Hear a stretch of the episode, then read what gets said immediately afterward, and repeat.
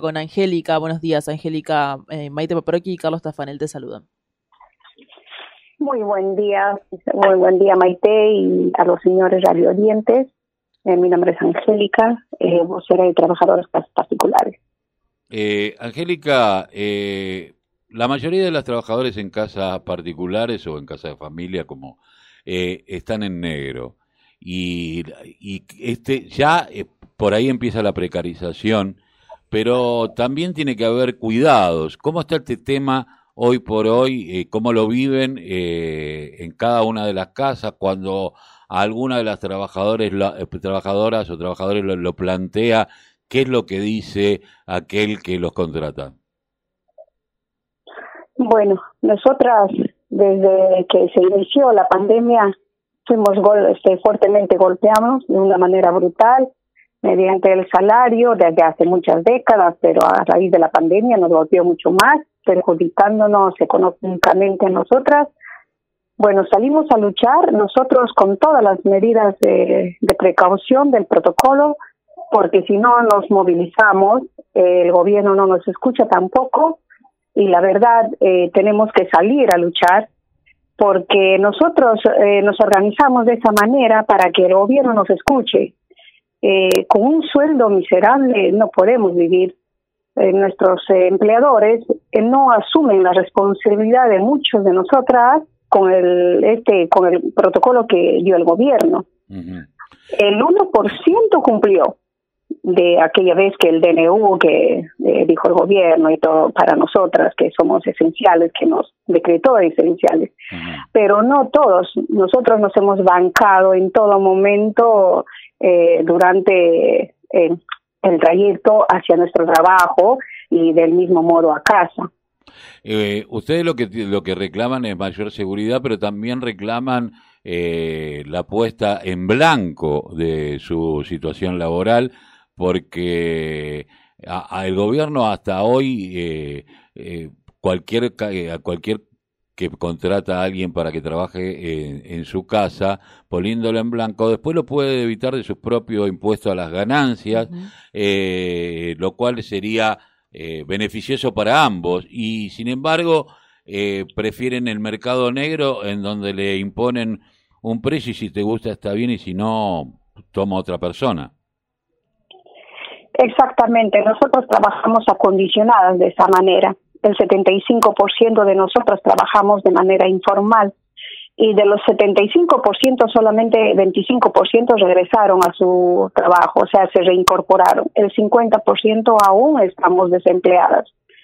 Entonces, por lo cual que como nosotros trabajamos de manera informal, no muchos no cobramos el IFE, la ayuda, eh, tampoco este, somos enumeradas no tenemos a la atención de la de una obra social lo cual nosotras muchas que tenemos una enfermedad patológica eh, también fueron infectadas. Prácticamente nosotros somos renumeradas los días laborados. En cuanto una compañera es infectada, contagiada, que este se puede ser accidentada, qué sé yo, hay muchos motivos por la cual que transcurre los días eh, o el caso, ¿no? En los días que estamos laborando, la verdad, eh, no somos renumeradas. Es por eso que nosotras este, exigimos que nosotras, todas las trabajadoras de casas particulares, seamos renumeradas, también seamos reincorporadas eh, perdón, enumeradas no, eh, seamos reincorporadas las despedidas y también seamos registradas para tener todos nuestros derechos como atenciones médicas, eh, seamos enumeradas cuando también estamos siendo, este, por decir, una es atendida en el hospital y no puedes laburar, y también derecho al embarazo, todas esas cuestiones, eh, muchas hemos perdido, no tenemos vacaciones, tenemos más horarios de trabajo que de costumbre. Por decir, antes trabajabas cuatro horas, ahora trabajas ocho horas por el mismo sueldo. Eh, porque te acondicionan. Si querés, eh, trabajas por tanto y más no. O sea, te morís de hambre o te morís de COVID. Uh -huh. Entonces, es por eso que nosotras salimos a luchar, lo cual el año pasado, tantas luchas que dimos, solamente conseguimos el 28% en tres cuotas, llegando al máximo de 23 mil pesos.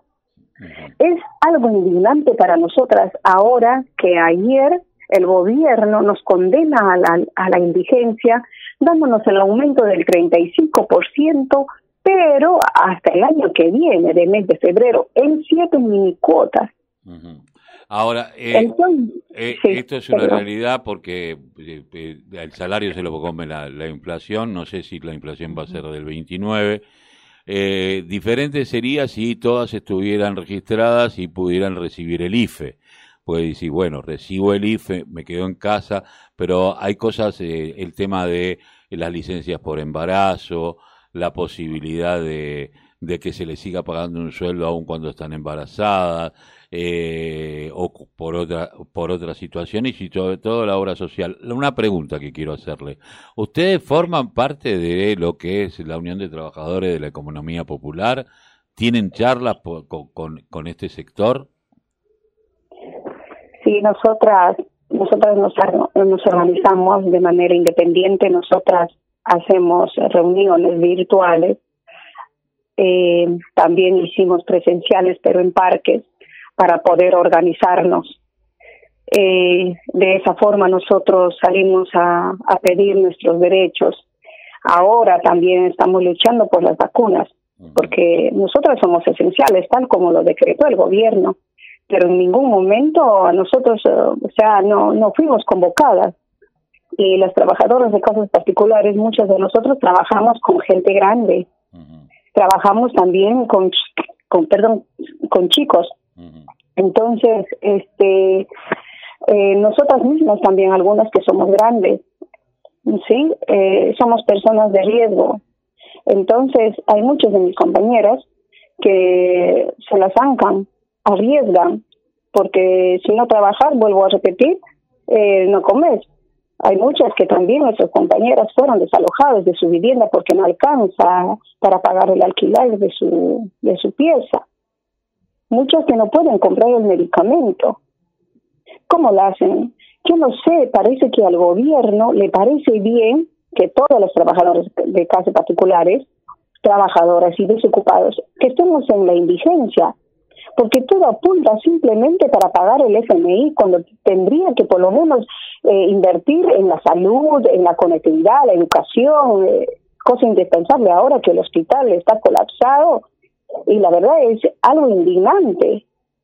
No puede ser que, que nosotras con 29 mil pesos hacia hasta el otro año, que cada mes está la inflación, se ha visto desde el año pasado que la inflación iba a ser el 50% y nosotros hemos tenido el 18% de aumento. Ahora el, 20, el 35% y la inflación se está viendo mucho más. Entonces prácticamente nos condenan a la indigencia. Estamos llegando ni, o sea, menos de la mitad de la canasta básica familiar.